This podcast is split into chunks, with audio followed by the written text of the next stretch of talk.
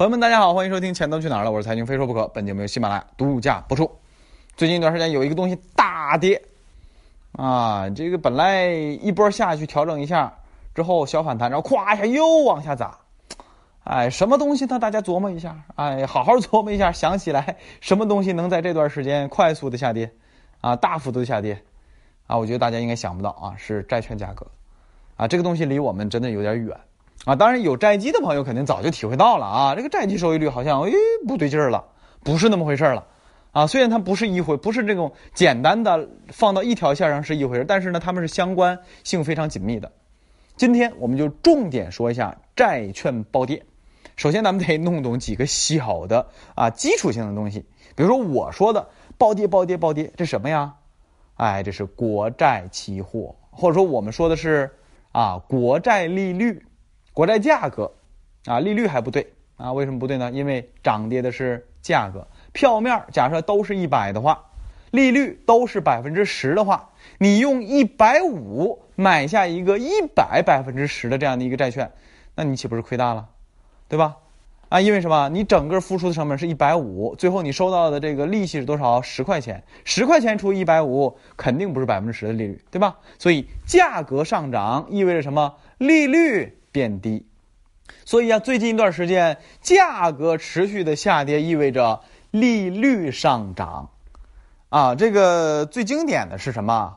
国债，国债里边还有一个十年期稍微特殊一点利率标杆。啊，曾经在债券这个系列节目里边，我曾经讲过，就是国债十年期国债利率这个收益率的大概啊历史波动的规律啊，这个一个小规律啊，呃，顶天儿大概是四左右。啊，收益率在四左右，啊，这个底脚底板儿啊，最低基本上这个下边的这这个空间也就是二点五左右，非常巧，这一波十年期国债收益率就是二点五左右，大概有这么一个，哎，这个这个再往下也难了。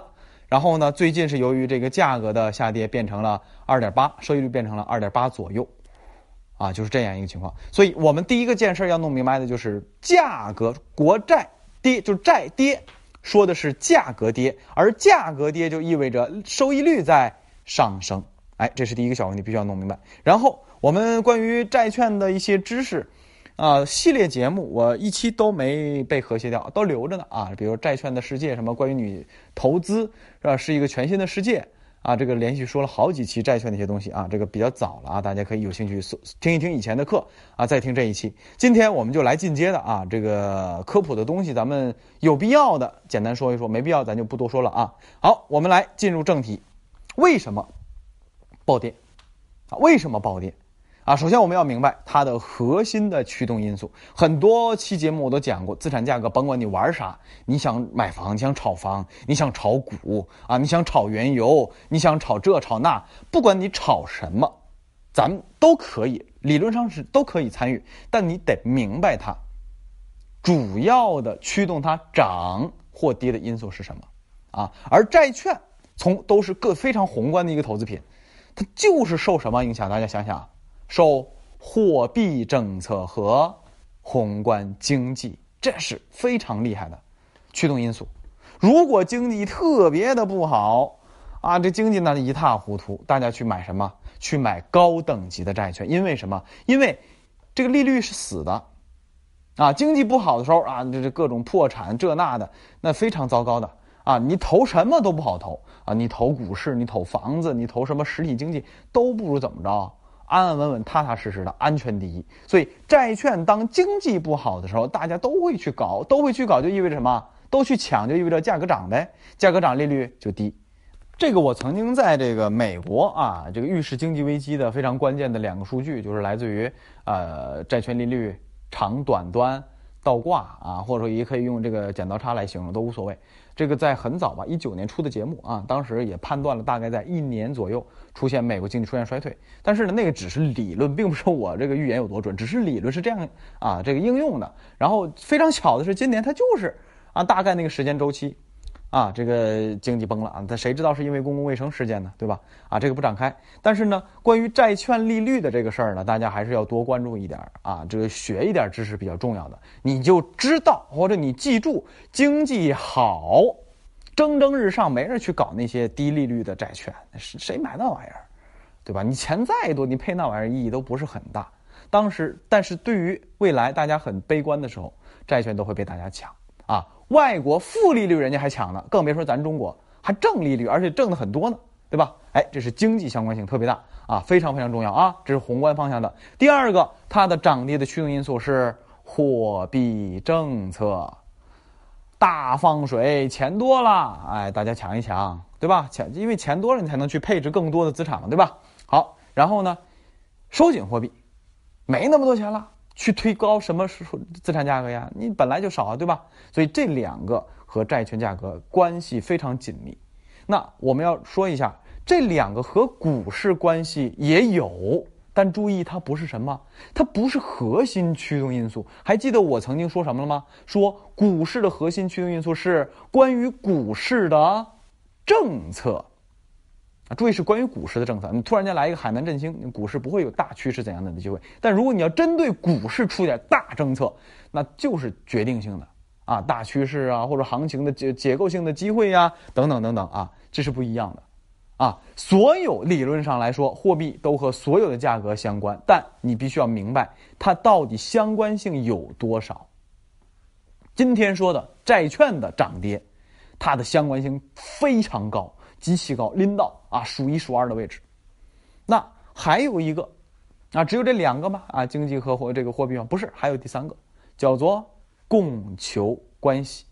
哎，供求关系这事儿其实也是怎么着？所有价格都有关的啊，这个要素。比如说股市啊，这个就很明确，股市股新股多啊，投资者少，每天成交量小，你指望它来来点什么大机会可能吗？不可能的呀。对吧？哎，就算你狂发新股，二零一五年狂发新股，上半年，老百姓玩命的买股票，你爱发就发呗，你发多少新股我都不在乎，因为什么？有无数的人玩命的买，每天成交额、成交量，连软件都爆表了，都不够用了。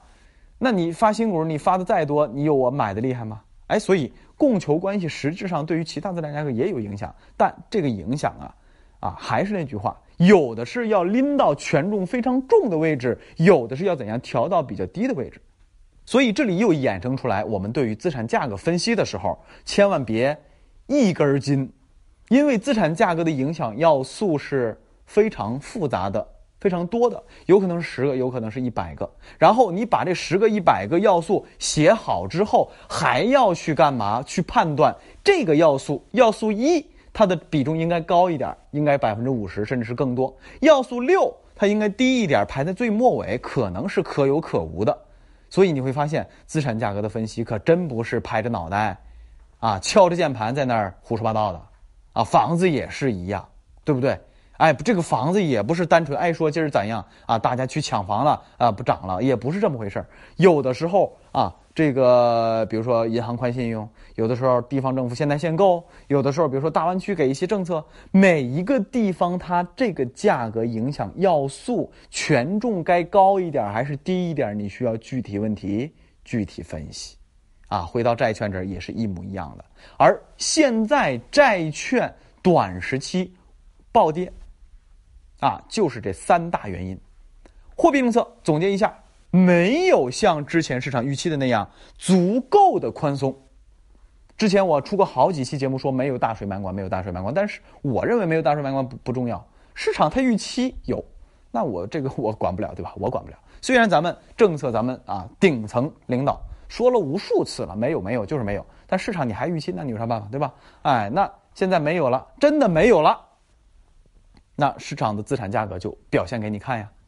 哎，这非常关键，没有什么，没有大水漫灌，且大家仔细看一看，最近两个月，四月、五月啊，现在虽然六月了，但是四月、五月你仔细琢磨一下，有什么重磅的央行的货币政策放出来吗？想想，啊，公开市场，那甚至是连续多少多少天都没有一个操作，来到了五月下旬才操作了两次，一次一百亿，一次两千四百亿，这也仅仅是救了个急，解了个渴。最近一段时间，还有一个非常重要的热点，我准备要说的，就是央行又创立了一个新的货币政策。这个货币政策是专门给小微企的，救小微企、救就业啊、保就业的啊。这个我再再开专题啊。这是央行啊最近在货币上最新的一些动作。除此之外，市场预期的什么降息、什么降准啊，什么这个天量或者大量的啊公开市场操作也罢，这各种这个粉儿也罢，都没有，啊都没有，甚至是非常非常的克制，克制到连续多少日都没有进行中短期货币政策的操作。好，货币政策这事儿给大家说了，大家明白了吧？哎，这个原因他先这个椅子先撤了啊，椅子椅子假设是三条腿，先砍一条没了。好，第二个，经济不如之前想象的那么糟糕。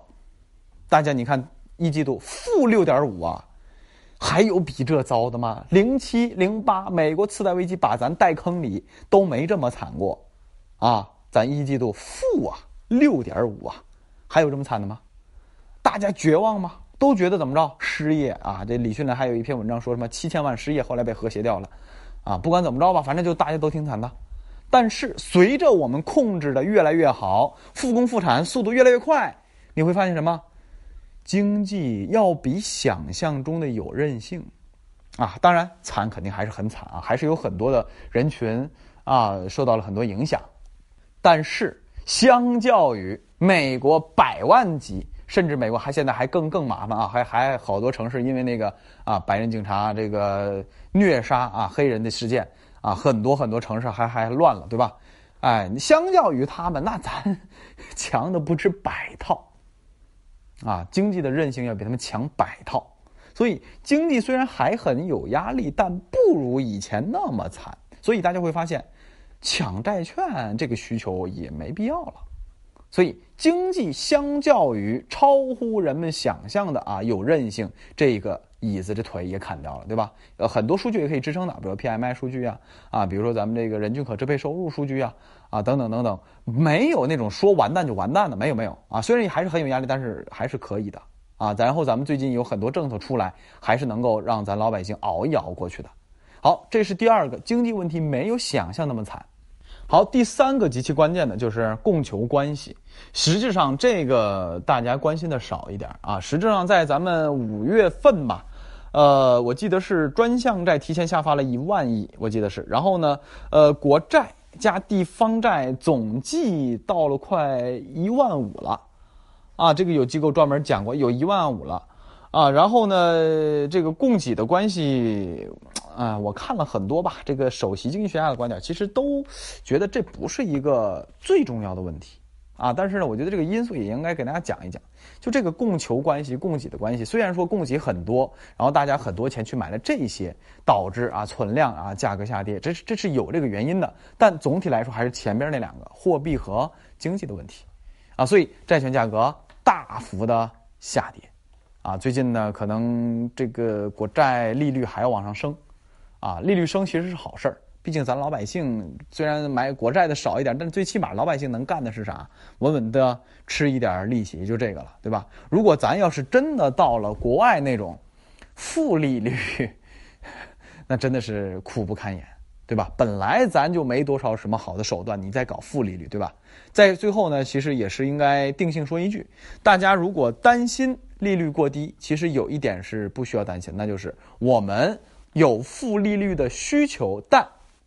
啊，但没有负利率的实践啊？怎么理解？就是即便说我们债务特别多啊，我们需要利率越来越低，但当我们走到负利率那一步的时候，我觉得听我节目的咱们这些，包括我自己在内，咱们这些人应该啊，半辈子过去了啊，甚至年长一点，就是这辈子就没了啊。这个话话糙理不糙啊，因为什么？因为有一个非常关键的因素，利差。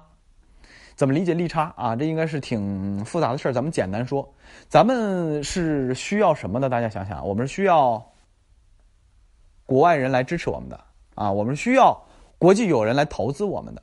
那我们需要怎么着？需要有优质的资产给他们投。那我们债券收益率好，债券吸引力高，信用度还高，啊，有利率有信用，就是一个关键的。哎，吸引外资的一个方向。